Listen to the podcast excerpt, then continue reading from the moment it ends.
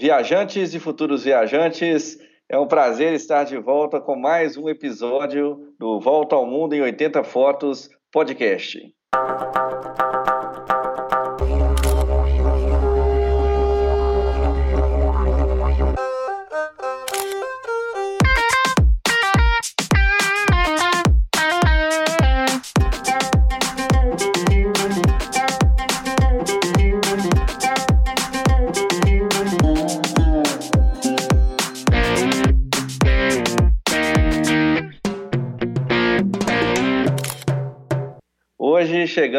Nosso episódio número 14. Júlio, Nossa. o negócio tá, tá, tá bombando, hein? Tá passando rápido, né, Max? Um dia desse a gente estava começando o episódio número 1, né? Falando sobre né, como definir o seu destino. Fala como a gente começou a viajar, na verdade, né? E hoje a gente já tá já no episódio 14, passou muito rápido, né, Max? E o ano já tá quase acabando também, né? É verdade. E como que é interessante, essa semana eu tive a oportunidade, encontrei com um grande amigo, ele chama Fred, Fred Carvalho, e nós estávamos conversando e ele falou assim, cadê o podcast? Então, assim, as pessoas estão criando, assim, aquela expectativa, tem curiosidade para saber o que, que vai ser nossa, nossa próxima pauta, nosso próximo assunto. Então é bacana a gente ver pessoas amigas nos acompanhando, né? Não, isso é verdade. Isso é... Tem, né? Até a Josiane mandou agradecer né, a pauta lá do Lago Titicaca, ela já está começando a preparar a viagem dela. Depois ela pediu até para a gente colocar, num, ver se a gente cria um blog depois, Marcos, do Volta ao Mundo, para a gente poder colocar essas informações de, desses roteiros que a gente faz, né, com pousadas que a gente ficou, ou alguns contatos, eu acho que isso ajuda bastante, né, ter já uma pessoa que vivenciou esses espaços, né, então acho que é bem interessante fazer isso. É. Né, só antes da gente continuar, lembrando que a gente está né, novamente aí remotamente, né, Marcos? Né? É então, verdade. Né, com essa correria, a gente tem, eu organizei um congresso internacional na semana passada e, e não foi possível é, a gente gravar presencialmente, então por isso a gente está gravando aqui no domingo, né, Marcos, com, via Skype. Isso mesmo. então... usando, a, gente está usando e abusando das tecnologias, acho que isso tem facilitado também nosso contato e já fazendo uma prévia quando a gente estiver viajando para a gente ter também as experiências sendo compartilhadas independentemente da, da distância. Exatamente, não pode deixar o pessoal sem, a, sem as pautas semanais, isso é bem importante, né? É isso que eu falei, a expectativa, a gente vai, vai fazendo os programas e as pessoas vão criando expectativa. Então isso é muito bom, né, Júlio? Não, com certeza. E, Marcos, gostaria que você falasse um pouquinho, antes de entrar nessa pauta, como é que está o seu estúdio de fotografia? Eu vi que você postou lá no grupo, né, do Volta ao Mundo, do Telegram, algumas fotos que você tirou lá em Lavras Novas, né? Como é que foi a experiência? Isso foi muito bacana. Eu tive a oportunidade de estar em Lavras Novas na semana passada e aí levei a minha câmera. O, o tempo, assim, na, durante o dia estava muito bom. Só no período da noite, assim, no, no finalzinho da tarde e início da noite, que choveu. Mas o momento que o tempo estava bonito, céu aberto, céu muito azul, eu fiz alguns testes. Eu ainda não terminei as aulas, as aulas aí que você está preparando né, no, no nosso curso. E umas e tentei fazer algumas práticas para ver se eu já estava ali com uma certa maturidade. Eu até falo para nossos alunos que façam isso com mais frequência, porque quando a gente está aprendendo algo novo, até a gente assimilar, você tem que fazer várias vezes para aquilo ficar mais, mais automático. É. E às vezes, assim, quando a gente por exemplo, eu não estava com o telefone na mão na hora para poder saber, nossa, deixa eu tentar lembrar como é que eu faço. Então uhum. ainda aparece uma certa dúvida assim na cabeça da gente em alguns momentos. A gente tem que então ter aquele conteúdo bem interiorizado para evitar esse tipo de problema. Mas assim, pelo que eu vi, a câmera, ela, a, lente especificamente da câmera, né, foi muito bacana, assim, vi é, imagens que eu não estava nem acostumado. Realmente é uma, uma lente tele, ela, ela, ela, é muito bacana, faz um zoom que você fica assim, maravilhado, gostei demais. E espero que os nossos ouvintes aí, também nossos alunos, aproveitem esse finalzinho de ano aí, vai ter a Black Friday, e que possam finalmente comprar os equipamentos que eles têm vontade e assim eles vão poder fazer, da mesma forma que eu fiz, vão poder fazer os testes, né, Júlio? Isso. E é, fale pra gente alguma situação que você achou que foi fundamental ter uma tele. A teleobjetiva, para quem não sabe, a gente é uma lente que ela aproxima muito mais que a lente que vem básica do kit, né? Então possibilita, até citei no, no podcast a semana passada que eu consegui fazer uma foto de um, um canário que estava na árvore, que foi bem bacana, né? Então as pessoas que gostam de fotografar pássaros, né? Retratos sim, de pessoas sim. espontâneas. Então é uma, é uma lente bem interessante para essas pessoas e que é uma possibilidade que o celular não faz, né? Porque quando você dá aquele zoom é. lá, na verdade você está cortando a imagem, você não está aproximando o objeto, né, Max? Então fale uma situação é, aí que você usou assim. É, eu gostei assim, eu, eu fiquei numa pousada e essa pousada, ela, assim, a, a janela principal do quarto ficava para a rua. E quando eu cheguei nessa janela, eu falei assim, gente, a, o ponto mais importante de Lavras Novas é a, o local onde tem a igreja. E eu vi então a igreja ao longe, mas eu falei, ah, vou, agora é a hora de testar. Peguei a, a máquina, a câmera, fui lá, dei uma, uma buscada e, e aí aproximou bastante, assim, eu tive a oportunidade de ver detalhes da igreja. Então achei isso também muito bacana. E também tive lá, tem uma parte que é o Mirante, que você chega, um lugar muito bonito, e aí eu fiz alguns testes, inclusive é, para aquela, aquele, aquele, é, aquela forma de a gente pegar a pessoa no, no, primeiro plano e desfocar o fundo, ela é muito boa. É aí bacana. a foto ficou bonita, né? Ficou assim, aquela foto parecendo quase profissional. Me senti quase um fotógrafo. é, esse, esse, termo profissional até brinco muito com meus alunos, né?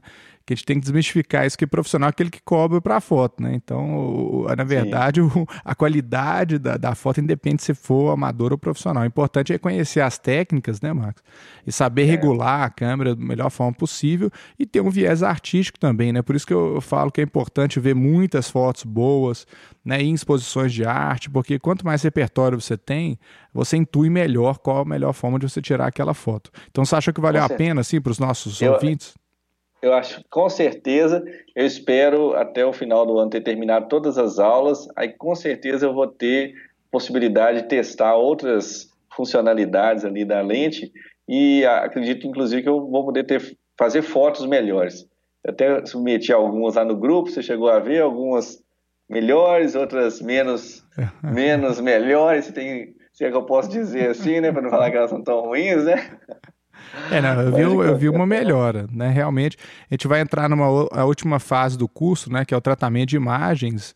Então, inclusive, para todos os nossos ouvintes, eu devo começar a colocar também os vídeos no, no YouTube, né? Abertos de algumas dicas de tratamento de imagem, que aí vocês vão ver que, que dá muita diferença no final também, Marcos. Não é só, sim, né, na, lógico, na, na, na, hora da captura você tem que fazer o máximo possível, mas sobra aquele, aquele finalzinho para você terminar na, no computador, que é bem importante, ou no, no próprio smartphone. Né? Quem acompanhou é. o nosso workshop gratuito, né, eu mostrei um software que é muito bom, que é o Snapseed, que dá um tratamento muito bacana no próprio smartphone.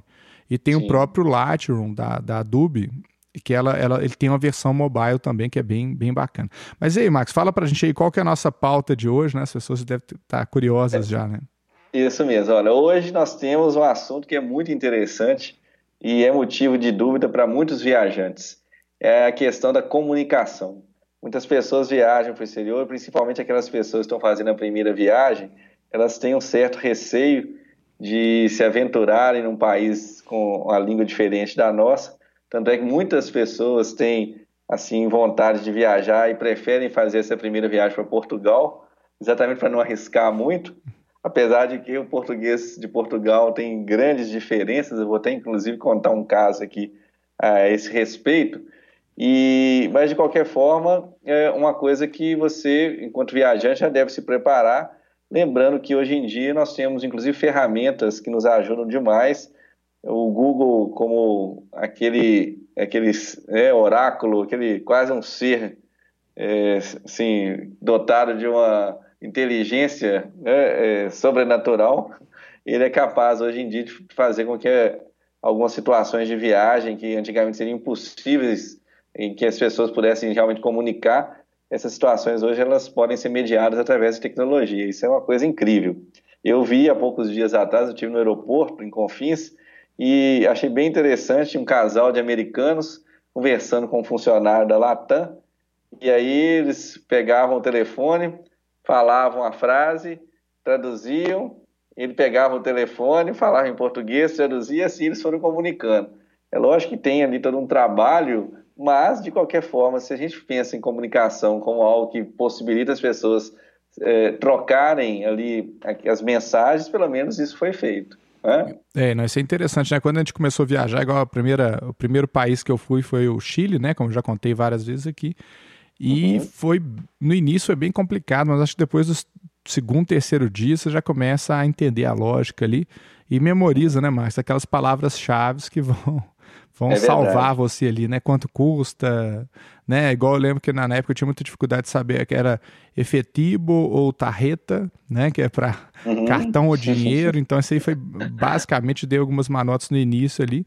Mas deu, uhum. e é interessante, a gente fica bem nervoso, né? Eu lembro que o primeiro lugar que a gente entrou no supermercado, a pessoa falou boa noite em espanhol, eu não entendi, pra você ver tanto que a gente fica, né? Assim. é engraçado. É. E são várias situações, né, Júlio? Então, assim, vou começar a contar algumas delas e, e, a lição que eu tirei de cada uma delas, depois eu, a gente vai conversando, eu também quero saber mais algumas dessas histórias suas também. Mas eu falei aqui agora, eu vou falar, acho que a primeira delas, porque eu acho muito engraçada, eu, para quem não conhece, eu, eu, fui professor, inclusive, de inglês por alguns anos, estudei inglês por, por um período longo, assim, desde de, da, da época que eu fui para a faculdade, depois acabei me transformando em professor de inglês, depois de passar um período fora, lá no, no Canadá, e fiquei como professor de inglês por muitos anos, mais de 10 anos. E tem uma experiência muito engraçada, quando eu fui a primeira vez para o Canadá, um dia eu fui numa região lá chamada Dundas, que é uma região assim, mais central lá de Toronto, e é um bairro português. E fui passear, eu, inclusive quem me acompanha aí nos meus é, relatos de viagem no Instagram já, já deve ter ouvido falar alguma coisa a respeito disso aí, eu já deve ter acompanhado os comentários que eu posto, mas fui todo animado, porque estava ali naquela região, vendo coisas assim que eu me identifiquei rapidamente, tinha uma, uma mercearia, encontrei Biscoito Maria, tinha eu passei, eram três meses que eu estava lá no Canadá. Falei, ó, oh, finalmente Biscoito Maria, que vou matar saudade. E vi é, massa de pão de queijo, mineiro, sabe como é que é, né? Massa de pão de queijo ioki. Falei, oba, hoje, hoje eu vou me jogar. E entrei dentro lá da mercearia e quando eu tive a oportunidade de, de conversar com a menina que estava lá na, na, na, atendente, né? Que estava assim no, no caixa, comecei a conversar e falei, ah, vou falar em português. Aí falei com ela em português e ela me respondeu em português. Só que ela respondeu em português de Portugal e eu acho que eu estava muito tempo acostumado já com inglês. Ela falou e eu falei assim, gente, eu não entendi o que, que ela falou. Ela falou com português e eu não entendi. Aí ela, porque assim, né? Aí ela pegou e ficou olhando para mim, eu falei assim, não entendi. Aí ela respondeu de novo, falou a mesma frase. Aí de novo eu não entendi. Eu falei, ai, que coisa curiosa. Aí eu falei, segunda vez. Aí na terceira vez eu falei assim, ah, que é, vamos falar inglês. Melhor, né? O sotaque estava tão diferente. E aí ela pegou e falou devagar, bem devagar. E aí que eu consegui entender. Ela era algo parecido. Estás aqui a passear em Toronto, né? Mas aquele sotaque. E eu falei, ah, agora que eu te entendi, você falou muito rápido. Então, nem sempre você consegue identificar sua própria língua com uma variação pequena. Imagina, muitas vezes, quando a gente está em situações, em línguas muito diferentes, né? Sim. Você, você já viveu alguma situação assim engraçada aí que você pode compartilhar com nossos ouvintes? É, no caso, eu tive muito problema em Paris, né? É, é, é igual eu tava, a gente passou um dia no Louvre, eu acho que eu comentei isso também nos episódios passados. E direita e esquerda já era muito difícil de falar, né, para mim, né? Eu lembro, eu lembro, que um era, acho que a goxa, o outro eu nem tem ideia como é que se pronuncia. Uhum. Aí a gente brincava que só podia pedir é, é, é informação à esquerda, né? Se não se fosse a direita, eu não, não conseguia entender. E quando eu te perguntava uhum. qualquer coisa em inglês, eles, é, até comentei isso com você outras vezes, eles têm muita restrição ao inglês, então eles respondiam em francês e meio rispidamente. Aí o achado foi que a gente descobriu que o espanhol, a maioria respondia bem. Então o espanhol até hoje me salvou Sim. muito bem, sabe, assim, na... Agora em Roma é. já foi o contrário, assim, é, é, a gente teve muita facilidade em entender o, o, idioma, a gente ficou seis dias lá. No terceiro dia eu já estava indo excursões em, em italiano e estava indo bem, assim. É um idioma que eu tenho até Sim. vontade de aprender. Não falo, mas assim, com essa imersão que a gente teve lá, foi muito possível de conversar um pouco, entender as pessoas. Então, é um idioma que eu, é muito próximo do português, até mais que o espanhol. O espanhol, é. realmente, eu, já estudei bastante. e fui em vários países, igual a gente já comentou, né? No próprio Chile, na Argentina, no Peru, na Bolívia. Então, na Espanha também. Então é, é, um idioma que eu já estou muito confortável. Até assim, se tem duas opções, se tiver um país de língua latina, é, a gente está preferindo porque realmente despacha bem, né? Igual o grupo que foi com a gente para Bolívia e para o Peru. No final, a gente estava conversando espanhol até entre a gente, assim, tão imerso, Sim. né? Quer dizer, 12 dias no final, já estava já acostumado com isso. Mas os apertos é. são, assim, de manotas mesmo, né? Às vezes te perguntar uma coisa e a pessoa entender outra, né? Então, esse é. remédio, por exemplo, acho que um caso interessante a gente pode citar, se você falar dos seus, é que eu estava querendo comprar um determinado remédio na Bolívia, e mesmo falando espanhol fluente, eu não tinha a menor ideia de como é que era o nome, né? Aí você tem que ficar é. descrevendo, por isso que você até comentou isso também, você saber o idioma é interessante, que você não vai saber falar a coisa, mas você vai explicando, ah, um remédio para isso, para aquilo, para aquilo é. outro, a pessoa vai entender e vai te dar é. opções, né? É, quando eu fui professor, eu falava isso com meus alunos, professor de, de, de, de inglês, se você conseguir pelo menos contar a história e dar a volta, mas você conseguir passar o conceito fundamental, as pessoas vão entender. Então, realmente é, é ideal você ter vocabulário, mas é difícil, talvez, você ter um vocabulário muito extenso numa língua se você não tem contato diário com ela. Mas, de qualquer forma, se você tem. É, aí a dica para os nossos ouvintes: se você tem alguma dificuldade, inclusive, prepare um material é, você pode baixar no seu telefone, se você não tiver conexão na hora, muitas vezes você não teve tempo de comprar um chip, você pode pegar e baixar os arquivos no Google, né, do Google Tradutor, colocar eles no seu telefone para que eles fiquem permanentes offline. Então também é uma dica importante que pode ajudar bastante aí no caso de você não conseguir se comunicar com a, os recursos que você já tem, né? Né, até disso, Marcos, também eu lembrei de uma coisa importante. Né, a primeira frase que eu, depois de bom dia, boa tarde, boa noite, obrigado, né? Isso eu acho que é fundamental. Né, até em Roma tinha um, um, cartaz que falava né, que um, um café era 5 euros. Né, um café, por favor, era um euro.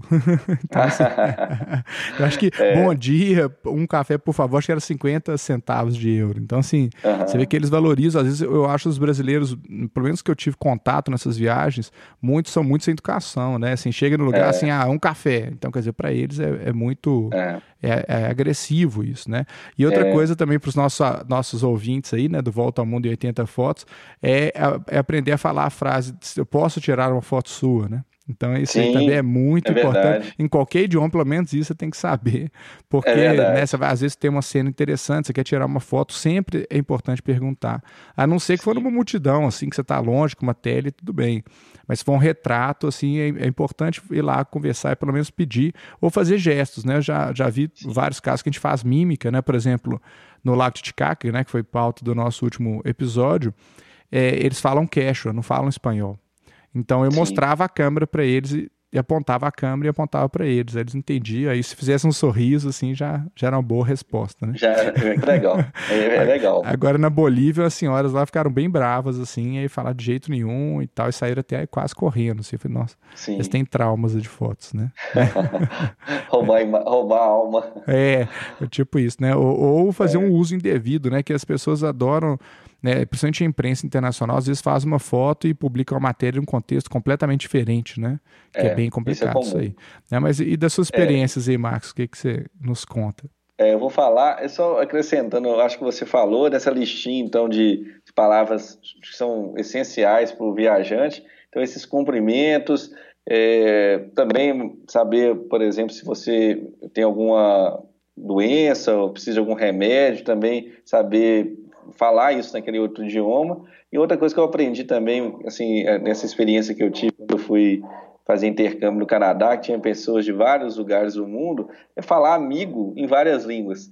E isso parece uma bobagem, mas também abre portas, uma coisa impressionante. Então, quando eu, eu estudei, eu tinha amigos da Turquia, tinha amigos da Coreia, tinha amigos de vários lugares do mundo, e a gente brincava, então, de um ensinar o outro a falar amigos. Em algumas situações, uma vez eu passando aperto, eu peguei, a primeira coisa que eu vou chegar na pessoa, lá na Turquia, eu falei é, amigo com uma pessoa que estava passando, o cara parou. Né? Então, assim, opa, é uma pessoa que está fazendo, fazendo ali um esforço para comunicar. Né? Mas deixa eu te contar, tem uns casos, o pessoal adora um bom caso, né? Um caso engraçado e, e na verdade, viajar comigo é sempre um livro aberto de, de casos engraçados. A gente tem muitas histórias. E aí eu quero contar aqui algumas, uma, uma situação que eu acho bem interessante. Eu viajei alguns anos atrás para a Alemanha e aí nós chegamos, primeiro dia chegamos, fomos almoçar num restaurante, caminhamos assim é, nas margens de um dos rios, lá são vários rios, não me recordo o nome, fomos, paramos num restaurante, aí o atendente, o atendente veio nos, né, nos atender ali, e trazer o, o, menu, e aí falamos, a primeira coisa, você fala inglês? Ele falou, não, não, não, mas é, veio, puxou um outro, e aí o outro falou assim, ah, eu falo inglês. Eu falei assim, ah, beleza. Aí peguei o, o, o, lá o cardápio e vi lá uma pizza toda em alemão. Aí eu perguntei para ele, o que, que é isso? Aí ele falou, ah, isso aqui é presunto. Aí eu falei, então pode me dar a pizza de presunto. E aí todo mundo, ah, já que você está sabendo que isso aqui é pizza de presunto, todo mundo pediu pizza de presunto, éramos quatro pessoas. E aí estamos lá esperando, de repente vem o garçom trazendo um negócio, primeiro a gente nem sabia se era uma pizza, gente, tá, o tamanho é gigantesco. Aí veio uma, uma, assim, uma rodela assim, de uns 50 centímetros para cada pessoa. Nossa! E quando chegou, eu falei assim, gente, isso não é, não é presunto. Aí eu olhei, mas presunto preto, assim, assim cor, né? Então é uma coisa diferente. Aí quando eu peguei, assim, era berinjela. Nossa, aí eu falei, confunde gente, berinjela com presunto, né? É, eu falei assim, ó, em inglês no, as palavras são totalmente diferentes. Eu falei assim, é, esse cara aqui a gente não vai poder confiar muito não, que o inglês dele tá muito, muito meia boca. Ainda bem que a pizza era muito gostosa, era fininha, a gente acabou dando até conta, a fome era grande. Mas isso também serve até de lição para todo mundo. Outra coisa que eu posso falar para vocês, é, parece assim uma coisa estranha, mas eu vou, vou comentar. Quando eu viajo para fora, eu aprendi, quando eu viajo com a minha esposa, a gente sempre chega no restaurante e pedimos uma refeição para uma pessoa. E aí nós esperamos ver como é que vai ser o tamanho desse prato, porque na maior parte das vezes esse prato vai dar para nós dois e ainda vai sobrar. Às vezes que a gente não fez isso, nós passamos muito aperto. Teve uma vez no Chile, eu me recordo que o bife era do tamanho do prato. Vi um bife do tamanho do prato. E lá no Uruguai também nós pedimos, ah, vamos pedir um franguinho. Gente, é, veio frango, um frango devia dar para quatro pessoas, nós pedimos dois. Então imagina, aquele, né, pagamos por uma refeição e no final sobrou muita comida. Então eu aconselho sempre a fazer isso aí, não é ser muito muquirana, pão duro, não, mas faça o teste, porque a percepção de, de quantidade nossa pode ser bem diferente da deles. É né? pior que eu, esse caso do Chile, eu caí nesse caso também, né, Marcos? Você me avisou dessa, dessa questão. né, eu fui no mercado lá da cidade, em Santiago, e eu pedi para duas pessoas, ainda pedi um complemento para comer de não dar, né? Eu sei que eu, eu tive que levar pro hotel, né? Porque não tinha como, uhum. né? Deixar aquele tanto de comida. Então, assim, é. é. bem complicado. Tem um macete que eu descobri nos países latinos, pelo menos, é o menu do dia, né? Que é um menu individual. Que, que aí ele serve bem. Agora na Argentina eu já achei o contrário. Eu achei que a, a comida era um pouco menos que a gente imaginava. Mas esse teste seu realmente uhum. ajuda bastante mesmo, para ter uma noção né, da quantidade. É, na né? França, é, quem já esteve também na França, também as refeições são menores. Então, assim, você fica sabendo, pede, depois você pede, se vem pouca comida, você pede outra, né? Mas então é isso, foi muito interessante. Contando aqui, nessa, nessa mesma viagem, a gente fez uma ponte, uh, usamos a Alemanha como ponte, fomos à República Tcheca. A República Tcheca também foi uma experiência fantástica. Nós pegamos um carro, colocamos um GPS, não, não usávamos ainda o Waze na época, não tinha essa facilidade de conseguir chips, foi alguns anos atrás, aconteceu alguns anos atrás. E aí, é, seguindo ali a rota através do, do GPS, chegou um determinado momento que a estrada acabou. Aí várias máquinas na pista e a gente, o que, que nós vamos fazer? E não tinha atualização né, imediata, como acontece com o Waze ou com o Google Maps, e ficamos perdidos. E aí resolvemos, ah, vamos parar aqui em algum lugar e tentar ver se a gente encontra alguém para que possa nos ajudar a chegar porque nós saímos da Alemanha e viajamos de carro para a República Tcheca. E tinha uma casinha assim pequenininha, assim, casa bem de é, aquelas fazendas ao redor da, da, estrada. E de repente vem uma, vem uma, uma menina, uma moça, é, voltando assim da escola com uniforme. Aí eu ainda falei assim: ah, essa é que na escola com certeza eles estão aprendendo, né? Uhum. E aí chegamos, falamos, falamos, falamos e ela não entendeu nada. Ela só ficava olhando pra gente, me assustava. O que, que esses quatro diferentes estão fazendo aqui, né? Aí, ah, deixa pra lá, vamos, vamos, vamos seguir. E a gente tinha dificuldade, inclusive, de entender algumas mensagens que estavam nas placas, porque algumas coisas estavam escritas no idioma tcheco, e aí a gente não sabia exatamente, tem algumas palavras que são é, mais assim parecidas, mas muitas também usam letras que a gente não usa aqui no alfabeto nosso, passamos um aperto. E nessa mesma viagem, a gente depois descemos da República Tcheca, saímos da República Tcheca, na verdade, fomos para a Áustria, e aí também passamos por uma situação curiosíssima, porque a gente estava de carro, a gente entrou lá num determinado momento numa cidadezinha, e as nossas esposas, eu estava com um amigo, e a, minha esposa e a esposa dele, ah, vamos parar para a gente ir no banheiro. Então paramos e encontramos nos fez uma taberna, e eu entrei. É, na hora que eu entrei, todas as pessoas que estavam na taverna pararam de conversar e olharam para mim. Foi assim, engraçadíssimo. E quando a gente começou ali, eu perguntei pro cara assim: é, Você fala inglês? Aí ele, inglês. Aí eu perguntei, é, onde é o banheiro? Aí ele, banheiro. Eu, falei assim, ah, elas querem ir no banheiro, é, é aqui dentro? Ele, dentro. Ele só repetia as coisas que eu falava, a última palavra. Eu, tô falando, aí eu falei assim, gente, esse homem não está entendendo nada que eu estou falando. A única coisa que ele faz é, é, é, repetir exatamente a última sem saber o que, que significa. Aí, ah, vamos embora, vamos entrar no carro e vamos embora, não tem jeito. E aí assim fizemos até que nós chegamos num castelo, que era um local turístico, e aí sim a gente encontrou uma pessoa que estava ali mais preparada para conversar com a gente. Então a gente tem uma certa ilusão assim de que todos os lugares a gente vai conseguir falar é, com as pessoas, comunicar em inglês. Nem sempre isso acontece, mas principalmente quando você usa esses recursos que você acabou de falar, quando você é uma pessoa, né, trata a pessoa de uma forma educada, existe um esforço grande no sentido aí de, de tentar estabelecer uma comunicação, né? É, até eu lembrei de um caso interessante, uma, uma, amiga minha, que é a Patrícia, né? Ela disse que a primeira vez que ela foi para a Europa, ela não, não, sabia inglês, não sabia falar idioma nenhum. E elas chegaram, né? Não tinha Airbnb na época, elas chegaram na estação de, de, de trem e não tinha lugar para ficar. Aí uma pessoa que estava lá conversou com elas, né? Sabia falar acho, espanhol e português, eu não lembro. E falou: Ah, tem uma senhora que tem uma casa, elas podem ir para casa dela. E ela não sabia uhum. falar absolutamente nada, acho que foi na Alemanha mesmo, não sabia falar absolutamente nada em português. E eles tiveram que fazer mímica para pagar, disse que foi maior dificuldade, tiveram que tirar o dinheiro, botar na mesa e falar para a senhora pegar a quantidade.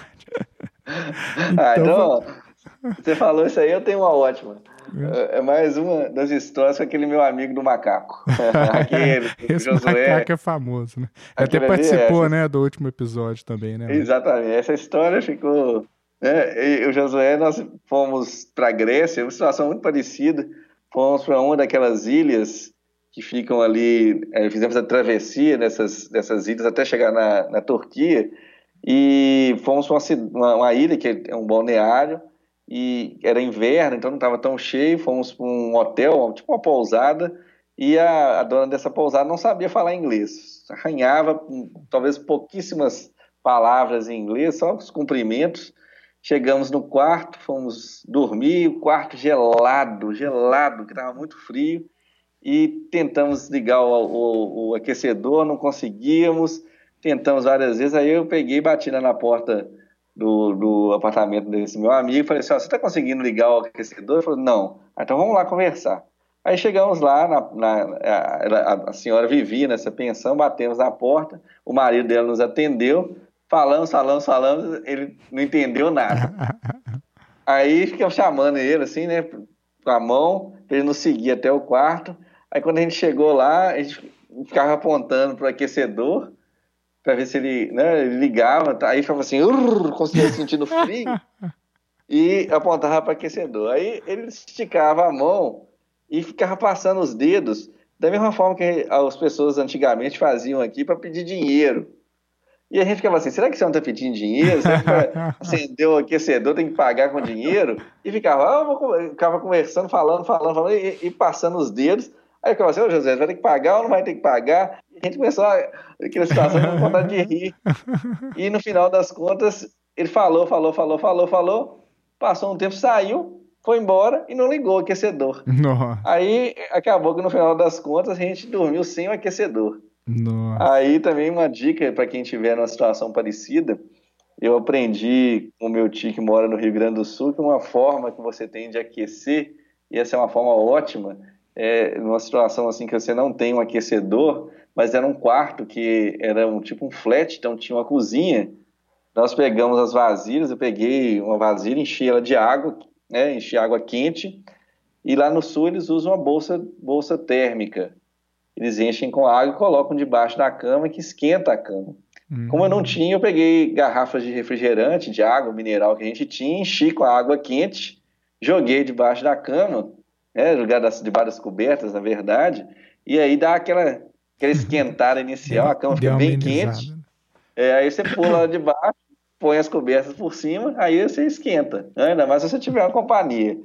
e para amenizar um pouco o frio, aí a gente fez assim, também deixei, é, tinha o forno lá ligado, aí deixava o, o forno, era um forno elétrico, dava uma, uma, aquecida assim no ambiente, como se fosse um, né, um, um aquecedor, e foi assim que nós rompemos a noite, porque a noite bem fria. Aí quando eu sentia muito frio, eu ia lá, esquentava mais um pouco de água, jogava debaixo das cobertas e assim Assim foi. É, e bom, no final das contas, essa questão lá, só para encerrar o caso da Grécia, ainda foi muito curioso, porque na hora de ir embora, a, nós pagamos, as, era pelo, pelo Booking, nós fizemos lá o pagamento para a senhora, e aí nós fomos olhar, tinha lá assim, número de pessoas, número de hóspedes, cinco. Ah, cinco? Aí nós somos quatro. Ué, tem alguma coisa errada? Aí tentamos falar, nós somos quatro, não somos cinco. Aí ela ficou apontando para o carro. Aí o carro era, era considerado como hóspede. Eu falei assim, gente, eu nunca vi um negócio desse. O carro chamava Panda. Era um Fiat Panda. Eu falei assim, ah, é, é um hóspede. O Panda, o dia que o Panda foi um hóspede. Então também foi. É, é Márcio, eu, eu tenho uma curiosidade, eu conversei com você já algumas vezes, mas acho que é bem, bem para esse, esse episódio. É a questão do Japão, por exemplo, as placas lá são em japonês e coreano, pelo que eu fiquei sabendo, sabe? Vocês chegaram a pegar uhum. carro na época que você foi no Japão, não, né? É, eu, eu assim, é, quando nós viajamos, a gente via, nós viajamos bastante de carro, mas foi uma viagem um pouco diferente, porque foi a viagem pelo Rotary, então hum. eles eram nossos é, anfitriões e nos levavam nos lugares. Então, assim, nós né, era até muito engraçado, parecia até uma comitiva. Então, saíamos assim, aqueles vários carros bacanas, sofisticados, levando as pessoas nos, nos lugares. E, assim, é, é, um, é um, até um, um assunto que eu, eu, trato na minha, na minha aula aqui para o pessoal que está fazendo o curso com a gente. É, é, os países que têm a mão invertida, inclusive, são países que merecem um pouco de estudo e de preparação por parte do viajante. E, no caso específico do Japão, realmente os brasileiros, assim, viajantes, é, na, naquela época, eu, depois eu não, assim, não, não, procurei saber mais, mas nos falaram que é, os brasileiros não poderiam viajar, é, alugar carros e viajar pelo Japão. Hum. Pelo menos os brasileiros, assim, né? Aqueles que não falam japonês. Ah, e, então, assim, é, é, é, lembro das placas, realmente com dificuldade muito grande de entender, até como pedestre, e nós não tivemos oportunidade de dirigir é, pela questão da mão inglesa e também pela questão realmente da identificação das placas. É, e na China, vocês tiveram, além do táxi lá que vocês pegaram, tiveram alguma outra dificuldade em relação ao idioma? É, assim? é, foi também um outro local que nós também não arriscamos, a gente também tem restrições para poder, poder alugar, por isso que a gente preferiu usar outros meios. Eu falo assim que quando você é, realmente tem assim, grande dificuldade de entendimento das placas, isso pode causar um problema sério. Os países árabes, é, tirando Dubai, que tem as placas e todas as, todas as coisas que, na verdade, você tem identificação, elas, elas vêm em árabe e inglês. Então, isso não tem dificuldade nenhuma. Mas alguns outros lugares também, assim, é, você, se você não tiver muita atenção, você acaba cometendo erros. Então tem que ter, é, tem assim, é, você deve se informar antes, porque existe um código internacional de trânsito, mas existem diferenças, inclusive placas diferentes. É um assunto até para a gente tratar é, também numa outra oportunidade. Algumas placas são iguais, mas outras placas são diferentes. É, Quando você tiver oportunidade, por exemplo, de viajar e dirigir na Itália, A Itália é diferente. Aqui nós temos a preferência das rotatórias. Lá, por exemplo, você está dirigindo e entra na estrada, quem está na rotatória para. Então essas diferenças assim são, são importantes para a gente não poder aí correr o risco de um acidente, algo nesse sentido, né? É, isso é verdade. Então é, é uma coisa curiosa, assim. Ah, tem, são muitas histórias. É, acho assim... que um, um, um, último caso, o Marcos, acho que é interessante você contar também quando você foi no, no médico lá em Paris, né? Que você passou ah, uma. Ah, é verdade.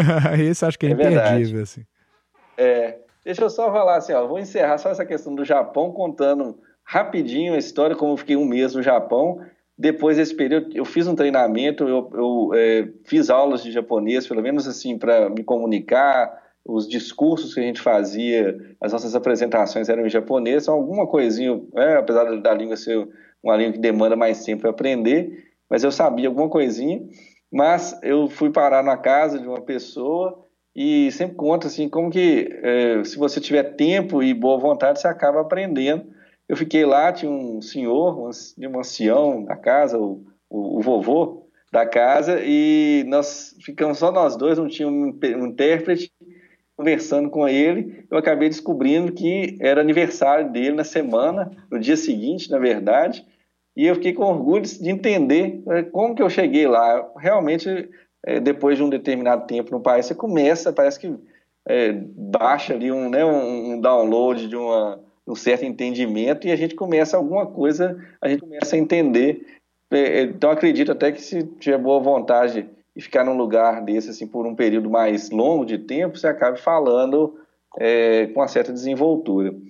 E aí, é, falando a respeito dessa situação que nós passamos lá na, na França, minha esposa teve um, um, um probleminha lá que a gente acabou precisando de acionar o seguro.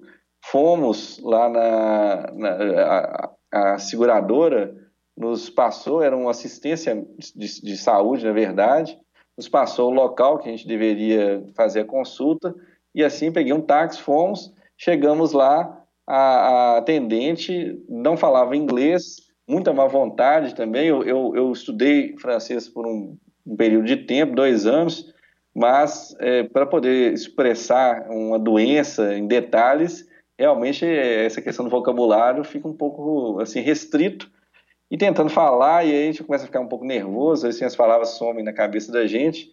E aí numa hora eu até falei lá em português o um negócio, xinguei ela e a moça que estava do lado era portuguesa, a moça que estava esperando, uhum. falou assim, ah, você está precisando de comunicar aqui, eu vou te ajudar e aí ela começou a, a, a eu falava com ela em português e ela explicava para a moça é, atendente em francês.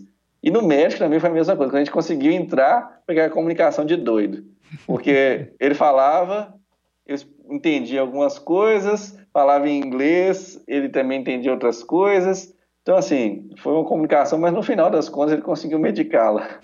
foi a parte mais importante. Né? Mas passa um aperto, então, né, Max? O negócio é. É, é porque, assim, quando, quando você, às vezes, você está sozinho, eu falo que é, você acaba se virando, assim, né?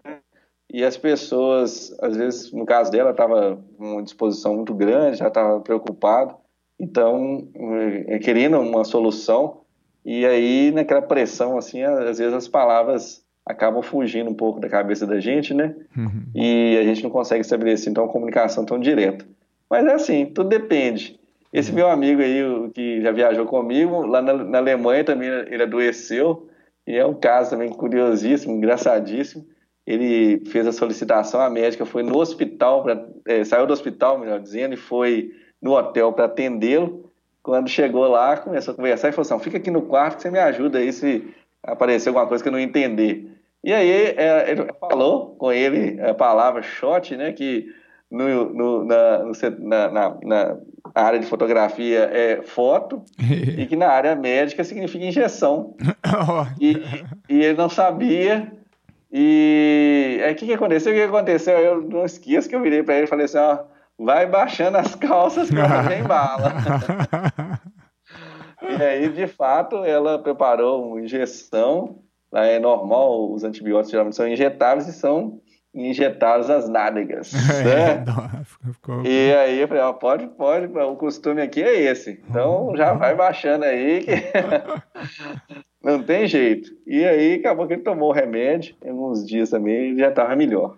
Ah, que bom, é. Marcos. Então é, vamos, vamos para as dicas finais, então, que a gente já está com o tempo já vencendo. Ah, passa rápido, é todo papo bom, é, passa muito rápido é, aí. É né? verdade. Né?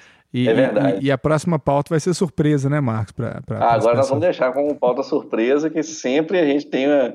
É, é, eu já vi quando a gente deixa a pauta assim, para as pessoas descobrirem, aí as pessoas ficam mais interessadas. Elas já vêm né, quentes aí para poder descobrir o que, que, vai acontecer, então vamos deixar em, em off, só nós dois por enquanto, mas eu posso adiantar que vocês vão gostar demais. É algo que normalmente o pessoal tem pedido.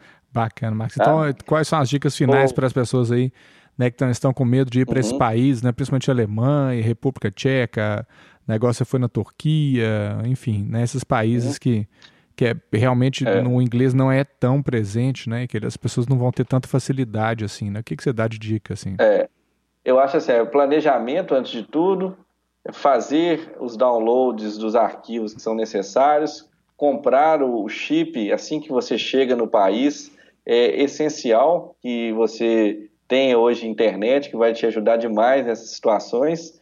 E também, é, como você falou, a dica, as duas dicas talvez mais importantes é que você seja bastante e que leve também tudo ali sem muita pressão, que deixe a coisa fluir, porque no final das contas a gente acaba encontrando aí um ponto aí que vai é, possibilitar a comunicação. É. A gente sabe que é, nós aí que somos da área, nós sabemos que a comunicação falada, ela é, assim, em termos de processo, ela corresponde muito, é, é muito menos do que as outras formas de comunicação que a gente tem. Então, a gente vai usar também toda a nossa habilidade de expressão e a gente consegue chegar lá. Né? É, isso é verdade. E tomar cuidado também, a gente poderia ter um episódio só para isso, o Marcos também já foi vítima disso é, não xingar ninguém em português, não falar né, palavrão assim, porque as, tem pessoas que falam português, né, Marcos, no mundo é inteiro, né? Ah, então, a, gente então... Pode, a, gente pode, fazer um só dessas manotas, né, Marcos? Assim. Então, agora você, você vai, nós vamos ter que fechar esse episódio contando o caso do Dentão. Espero que não tenha escutado a gente, Marcos, é. porque nós temos ouvintes em Portugal também, né? É, Dentão, coitado, é o cara que nos ajudou na estação em Portugal. Eu e o Júlio viajamos juntos alguns anos atrás, fomos num congresso, cheios de mala, precisando entrar no trem rápido lá em Porto. E esse senhor nos ajudou a colocar as malas para dentro. Nós fizemos uma verdadeira operação de Fórmula 1, né, poder, bom, aquelas paradas no boxe. E quando eu entrei, ele tinha, ele realmente ele se destacava bastante, porque ele tinha um dente assim para fora dentão mesmo pra fora, sabe? Quase uma Mônica, né, do Maurício de Souza. E aí eu voltei, a gente acomodou as bagagens, encontramos com nossas companheiras de viagem, e quando a gente estava lá, eu sentei e virei pro Júlio e soltei, nó, mas aquele cara com um dentão, aquele dentão não sai da minha cabeça. O Marcos... Eu esqueci que eu estava em Portugal. O Marcos tinha acabado de voltar da França, né, Marcos? E todo mundo da estação parou, olhou pra gente com a cara muito brava, assim, né? Falou, tô acreditando é. que o Marcos falou isso, não. É, falei, esqueci que todo mundo falava português e que o Dentão, quer dizer, o senhor, que o Dentão tava lá no próprio trem com a gente. Ah, não, essa, foi, essa, essa é uma das melhores, né? Com é, certeza. É, tomar cuidado. Em todo, é todo, lugar, né, Max? Tem, tem pessoa que fala é. português, não tem jeito, né? Com é, a gente tem que também era um outro período, hoje a gente toma mais cuidado, que realmente a gente não pode julgar as outras pessoas simplesmente, né? Não foi maldade, até foi, foi mais ingenuidade falar a respeito dele, mas de qualquer forma, se ele estiver nos escutando ainda hoje, eu peço até desculpas é, publicamente pelo que eu falei senhor muito bacana, nos ajudou bastante. Com certeza. Bacana, gente. Então, é, é, estaremos de volta então na próxima semana, né, com mais um podcast Volta ao Mundo 80 Fotos, né? Vamos finalmente voltar a gravar presencialmente, né, Marcos? Aí vai ser mais fácil. Com certeza. é isso aí. Eu quero aproveitar só esse finalzinho para falar para os nossos ouvintes, as pessoas que curtem aí o que a gente tem feito no Volta ao Mundo 80 Fotos, que em breve, né, Júlio, as pessoas estão nos perguntando a respeito do próximo curso, algumas já estão na fila de espera. Por enquanto, se você tiver interesse, entra lá no site, coloca seu nome e em breve nós vamos trazer notícias aí para vocês, vamos falar quando é que nós vamos estar oferecendo o curso de novo, né? Então, Isso. podem ficar aí assim tranquilos, porque vocês vão ter oportunidade de fazer igual a primeira turma, está aprendendo muitas coisas legais, os feedbacks são muito bons e você também vai ter oportunidade no futuro de participar dessa comunidade. Tenho certeza que vai, vai, vai entrar e que vai fazer assim, a diferença no, no, no Volta ao Mundo em 80 fotos. Bacana, Marcos. Então, até a próxima semana, pessoal. Grande abraço. Deixa aí um abração também para vocês e aguardo volta secreta semana que vem. Um abração. Até mais.